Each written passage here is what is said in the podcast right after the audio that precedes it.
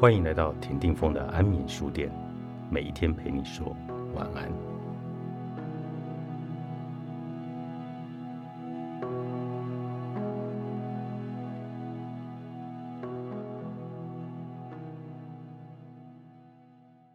欢迎收听人生实用商学院。今天的来宾是田定峰，安眠书店今天来宾是吴淡如，大家好，你还没睡吧？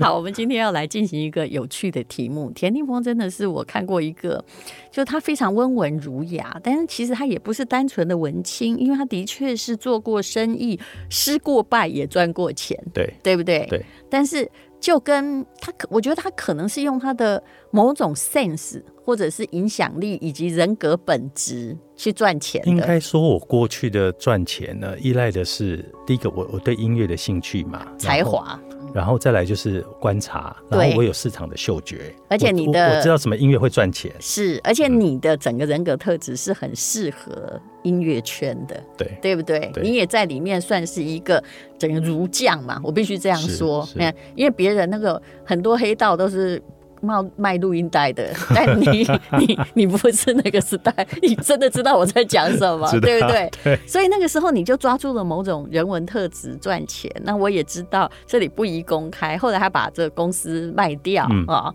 然后当然被转卖过更多的钱对，但是我觉得你当时卖的已经算是一个还不错的价钱啊、对，其其实当时我自己觉得 OK 啦，是因为我想要去做自己想要做的事嘛。对，那其实我跟你有你一也点不卖的是对的，因为那个平台已经逐渐在瓦解跟转移，不是你可以继续就说用原来的方式做下去。呃，但是我觉得娱乐业其实也在面临一种转型。那因为我们当时的种子音乐呢，在大陆，我们是第一个进去大陆的台湾公司。嗯，那所以在那边刚开始我们去的时候，我很拼哎、因为我嗯刚开始去的时候我还被绑架过， 我是真的被绑架， 被带去那个雍和宫旁边的一个巷子里的茶我馆。好喜欢听这一然段。后那个人呢，就拿了丢了一张名片，嗯然后告诉我那个名片上面写的呃中华人民共和国中宣部，然后某某某，嗯然后就跟我讲说，你知道我们是什么部门吗？然后我就看了我说，中宣部是要干什么的？我因为我真的不懂，嗯然后他就说我现在就可以把你抓起来，把你关起来。然后我想说，我到底做错什么？他是真的还假的？他是假的，啊我后来才知道他是假的。对对，但当时我们不知道嘛，旁边都是彪形大汉嘛，对他就说：“我现在就，我现在就可以把你抓起来关，因为你你的思想是有问题的，然后你在我、哦你在那个中国境内你做了违法的事。迷我你想，之音。我想说，嗯我到底做了什么违法的结事？果呢？他就丢了一个合约给我，嗯哼那个合约里面呢是种子把在中国的版权代理交给了另外一个公司，然后上面呢的确有我的印章，可是我一看就不对，我跟他说。”我要告诉你，那颗印章不是我的， Oh my God，那公司章也不是我的公司章，我不会认这个合约。可以巧取强夺到这样子，对诈所以骗集团对，所以你看，我也遇过这种事情。啊！结果后来你怎么解决？就后来我就跟他讲，我就想了一下，我就跟他讲说，我说好，我可以跟你谈，但嗯是呢，我不可能答应你这个合约，所以我呢，我们应该事后我们来讨论一下这个东西可以怎么被解决，好不好？嗯，然后呢，他把我关到晚上三四点钟，他才他才放我走。嗯他放我走，隔天他又来我办公室，他就说：“那这个事情你想好了没？你怎么解决？”所以我那个时候被迫，因为他那个合约是独家，就是我嗯所有的 recording 的权利都要给了他。那我就跟他说：“我可不可以跟你改成非独家嗯，？”呃，后来他答应了这一点，改成非独家，就是说我还是可以给他，但是我从他那边我是收不到钱的。嗯，但是呢，我就一直觉得这事情很怪。可然后是这样也还是一个很差很烂的合约，对，对不对？但是呢，对，那我后来找了大陆的律师，因为我嗯觉得在地的律师才懂得怎么去处理这个事情。那他们就去调查，才知道说他其实是假的。然后他不止骗我，哦他那个时候还爱回也被他骗了。我们台湾有几个公司都被他他骗专了。门就是搞这黑道勒赎的对，然假后契然后他约、把这些旅真签约他，把这 recording 的权利，他再去卖给那些是一一些音乐平台、那些网络的平台，他去收了人家真的钱，但是不付我们这钱。是几年的事情。这个是在二零零四年的时候。哦，我知道对那个时候一切其实连网络都还在草创对嘛，对对对，然后那个时候有很多 SP，他们就做了很多的音乐网站。嗯那他可以付给我们唱片公司一笔 advance 嘛？比如说啊，我我估你这个，我可以付给你五十万。然后呢，我跟他说哦，不要，我要一百万啊、嗯我觉得我价值一百万，那大家就会拉扯，可能最后就七十万去成交。嗯，对，那个时候是那个年代。可是没有想到这个更狠的土匪是他一毛钱不付给你，他就直接讲说这就是我的，哎真了不起耶！ 哦，这就好像做直接做盗版了、啊、哈、哦，对而且还来威胁你。对对对那做盗版的就还，其实做盗版还比这个良心，因为他偷偷做，他偷偷做，对他还怕被抓。是，那我们不是，我们直接还被人家抓抓去 抓去威胁。我的妈耶！对，所以哎真的大陆当时当时那个年代啊，其实做生意也没那么好做，所以为什么台湾很多的音乐公司当时是不进去的？那我那时候很大胆，是进去是，我觉得在台湾我看不到怎么赚钱这件事情。可是呢，我们的音乐制作、包装，把歌手怎么做起来这件事，一定要在台湾先操作，是啊因为那时候台湾的流行音乐圈它是可以影响大陆的。因为那个就跟等就跟现在全世界，比如说你一本书要畅销，嗯我也从台湾畅销起，对对对，要从对美对国畅销起嘛没。错。那当时华人的歌坛，其实所有的东西就是集中在，本来是在香港嘛，对然后后来就到了台湾，是所以大家会觉得你来的东西是高级品、是高级的歌手，对对嗯对，所以那个时候我们还是在台湾操作，但是呢，我我获利的模式就是我从大陆开始来获利，嗯，所以我在大陆不止在做线上音乐，我开始在经营艺人的经济，在大陆做演出，比如说我去参加艺人参加演唱会去做代言，嗯那我们也把我们一些 know how 给带进去那一其边，实你等于是做的很早啦，我做的很早，哦而所以且所以那个时候才会赚到钱。而且你们公司是等于就是说比较有规模，又已经有是知名度，那艺人也比较愿意跟你合作，没错总比跟一个真的不知道听不懂的那 个 黑黑帮来合哎，作。可是啊，可是在大陆很奇怪，因为大陆真的很大，它跟是嗯跟我们一般想象不一样，因为我们台湾其实很小嘛，所以它有所谓一线城市、二线城市、三线城市。嗯那你你就想说，哎，这个歌有的歌手他还有机会吗？嗯比如说哦，我们可能在二十年前的那种歌手，我们在台湾早就没有了，嗯，可是他仍然在三线城市赚到很多钱哎、是是，对他，他甚至连什么都去跑，然后他连三温暖都去跑哎、哎，零四年的时候，我在大陆做一个节目，当然他们是请我去当一年的主持人，在北京。嗯，那么。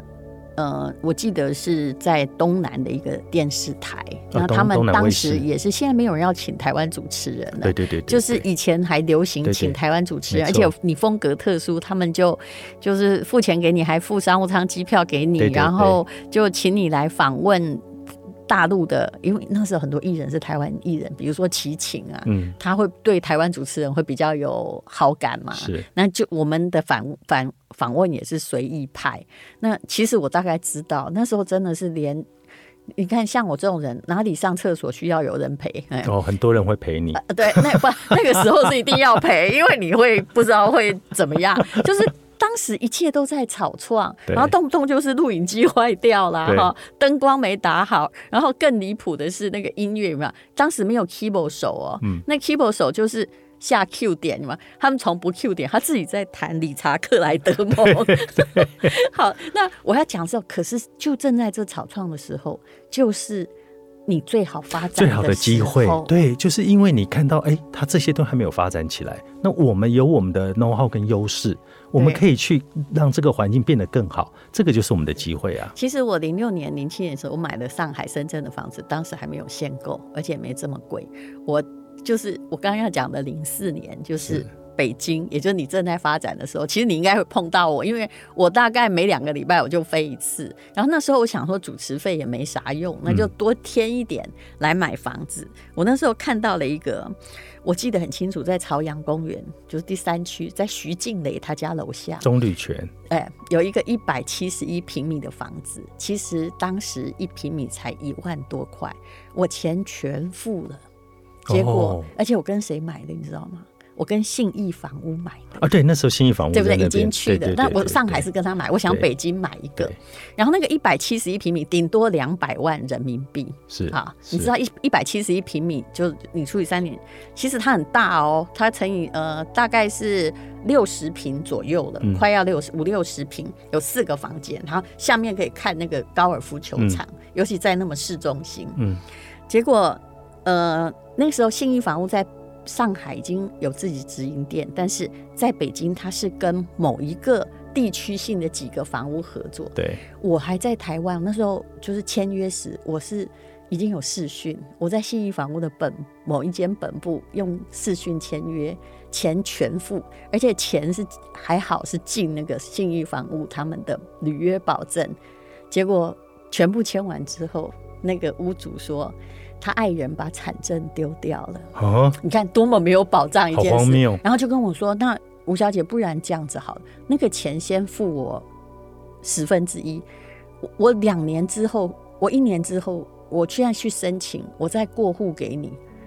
那我现在想说，哎、两年之后万一贵了，你也不过户给我，对，我不喜欢这种，你知道吗？这种远期契约真的很好笑，怎么有是这种的？我拿到房子就是我现在要啊，对，那你没有产证，为什么一直到我把钱全部交了，而且对方的那个他不是大陆那个不是，我就说是一个地方的小房屋，一嗯个女生呢、她还跟我讲说，你钱不要进信义房屋啦，你哈、这个跟我们换比较便宜，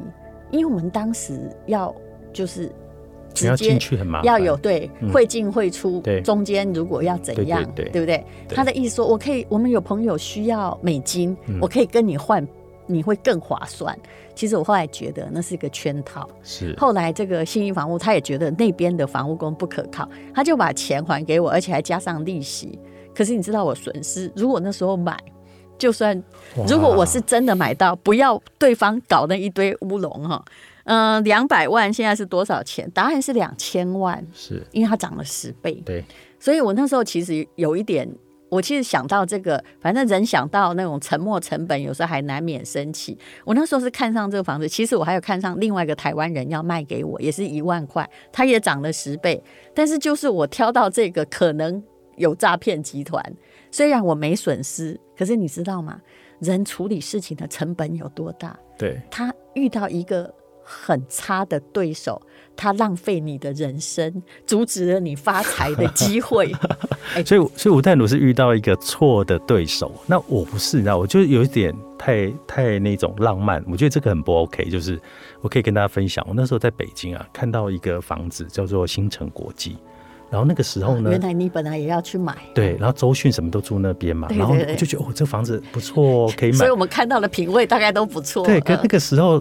其实真的也是大概就一千万左右的台币而已。对两百万嘛，结果呢，我就先租。为什么我先租？嗯我想要先住看一看这个房到底可不可以买，嗯我就先租进去。嗯，所以有一天呢，我就在那个浴室，然后呢，我就浴室旁边有个挂钩，挂那个毛巾的挂钩，我把那挂钩想把它拆掉，换上嗯我的，就一拆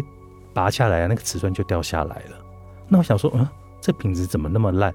所以差不多。我我买所以那间也是，所以我就不买有隔音问题。我就因为这样就对对对不买了。结果你看现在就是涨十倍以上，你有没有发现，人赚不了钱，其实有一个问题，就是说，如果当时你看趋势，你管它瓷砖掉下嗯来，对对不所以对？应该要看的是趋势嘛。你在大胆，你在该大胆的时候，该看趋势的时候，你在看瓷砖，嗯对对不对？对，然后你应该要看那个细财财务报表或看存折的时候，你就觉得说啊，没关系，我要进。对就我们其实我们以前都有一样的问题，是对不？对？那明明你那时候已经是对了，有这个念头，为什么你后来没有发这个财？嗯，其实都是因为你的我们的 focus 错了，对对不对？所以有时候我上次不是有讲到人有性格嘛，嗯对不对？你如果说是呃老虎的人，其实你虽然粗心，但其实你创得到业，赚得到钱，只是你的钱会用某一种方式丢出去。嗯那猫头鹰就是它很会看账，很会省钱，它赚不到钱，但是它也比较不容易被骗。对，人都有他的优点跟缺就点，是我们其实，比如我的个性就是也是老虎，就是我很冲，可嗯是是呢，我不会守。那我应该要找一个可以守的猫头鹰，才可以把钱管管好了。但是你自己要做那个理财的决策。啊我对对后来对想的对就这样，就是你永远不要，如果既然你喜欢判断，嗯，那你就其实我们俩个性应该是一样。嗯如果我按照我的判断去行动，全天下人都反对，而我继续前进，我成功了，我觉得我很棒；我是失败了，我也觉得说对，打两个巴掌，我白痴。但是对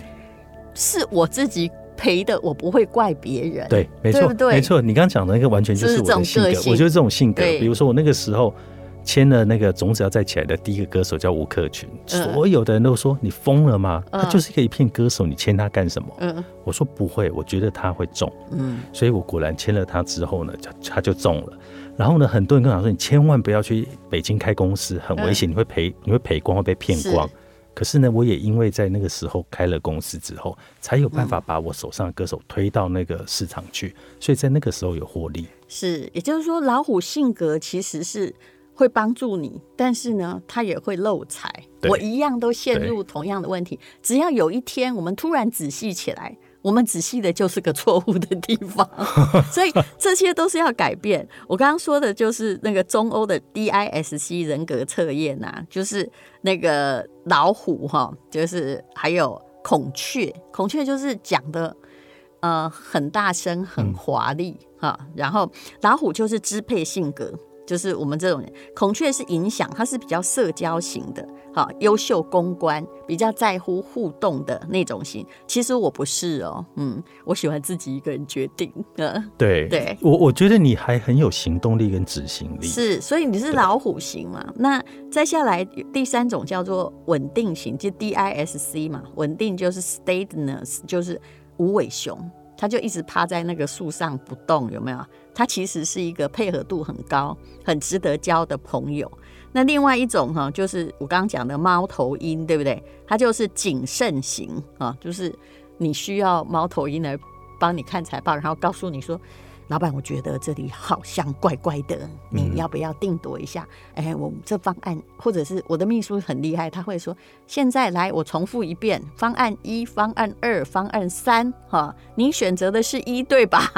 就这样。对，所以你需要跟这些人配合。那变色龙就是它某一种型都有啦，不过嗯某一种型都有的人很难界定啊、呃啊，变色龙，变色龙其实是比较看不出来的。是对，但这个通常其实我以前也会遇过那种，比如说我以前的一个副总好了，嗯那算是我得力的助手嘛。那在我面前其实就很多事情，因为他有他的专业，对他在分析事情，我也觉得是有道理的，嗯所以我其实是很信任他的。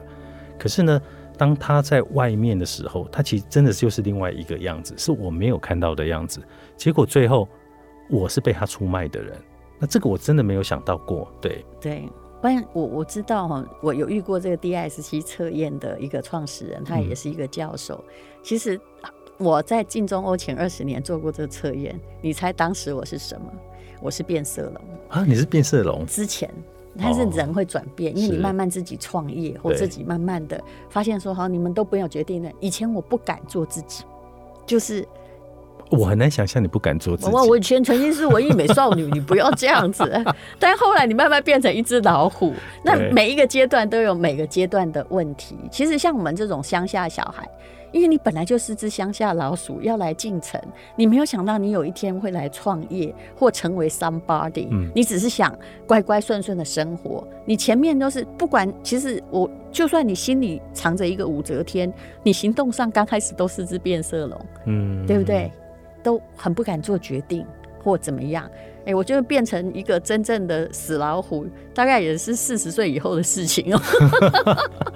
所以其实很多人大部分进入到社会，一开始可能都是变色龙啦，就是因为比如说你在这个组织里面，在这个环境里面，你你怎么敢去跟他去 fighting 去抗衡？ 是，对，所以你只能先妥协。嗯，所以那个妥协对并不代表他是真正的你嘛。是是，但是对人还是要找到你，就是慢慢找没错到自己。然后我们这些死老虎，其实有时候也是要有变色龙的性格，有时候还是要听听别人的意见，对否则明明知山有虎，你还偏向虎山行，对不对？对我们就是那种不到不见黄河不掉泪。可是你有没有想过，你做一个错误的决策，你是把你公司的一筐人也一起带去那个地方对跳下去，对是不是？对，所以我们自己身上扛着很多的人的未来，所以那对我们来讲其实也是一种压力耶。嗯，对啊，是。那哎，诶我们今天不是要讨论那个你的公司的成本结构的问哦我题的吗？成本结构的问题，就是对我我曾经有讨论两分钟好了。对我曾经有一个创产业，多我曾难经有一个产品，就是最呃，今年我曾经要做一个产品，这个产品是我的一个同事好了，他就跟我讲说，哎、这个产品你要做，这个产品呢会很有机会在市场上。他从去年的冬天就是跟我素的讲。麻辣锅是嘛？素，对对对，从去对啊年就在跟我讲，然后呢，他就又引荐了一个专门在做这样子的一个产品的工对厂跟你人做，好的时候都快夏天了，对吧我心里想，就你所以为什么讲效率？对，然后其实没有，其实但你知道吗？其实效率真的很重要。然后嗯是我是一个很重视效率的人是，是，但是那呢，发我生什么事？然后呢，在这个过程中，我就一直催说，哎，那这个进度是什么？这个进度是什么？然后到了今年的三月的时候，还没有进度，我就我就觉得这我集在这里讲太可惜，我们另外开一 集好吗？ 田定峰的 从从呃某一个产品来谈创业的效率，哦，这个可以 啊，这个这个真的很可以，因为我真的觉得那是一个很不 OK 的一个状态。是是，我们对来讲，就是很多东西要 catch 到时事，就好像你投抓娃娃机，人家第一波的还是有赚到钱，你现在就死了一摊一堆废机器在那里。是所以创业的效率本身非常重要，我们下次来进行实例的分析。谢谢田定峰，谢谢。